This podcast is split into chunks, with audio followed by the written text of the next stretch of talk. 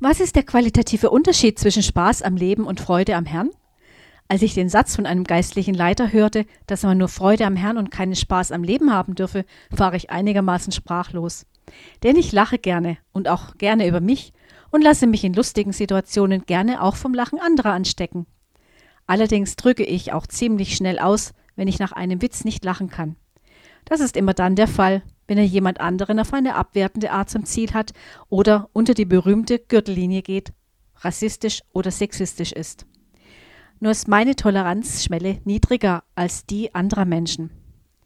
Wir können also festhalten, dass Spaß am Leben nicht per se schlecht ist. Es gibt auch große Unterschiede zwischen den Generationen. Bei unseren Kindern ist der Bedeutungsinhalt ein ganz anderer. Sie lachen über andere Situationen als wir Eltern.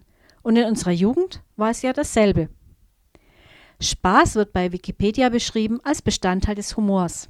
Ihr Lieben, ich habe nicht nur einen Gottesdienstraum betreten und das Gefühl gehabt, in einem Eiskeller gelandet zu sein. Von Küstenmacher, dem satirischen Zeichner, gibt es einen Cartoon, auf dem eine Gruppe Christen zu sehen ist. Alle machen sie Gesichter, als hätten sie Zitronen im Mund.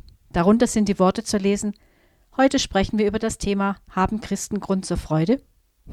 Es macht mir auch immer wieder Spaß, Veranstaltungen von Kabarettisten zuzusehen.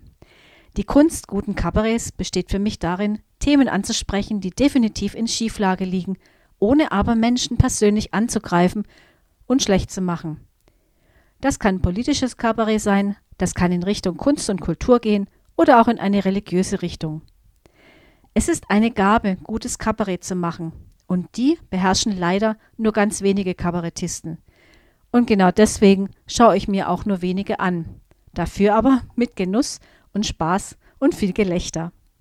Bis gleich nach einer kleinen musikalischen Pause.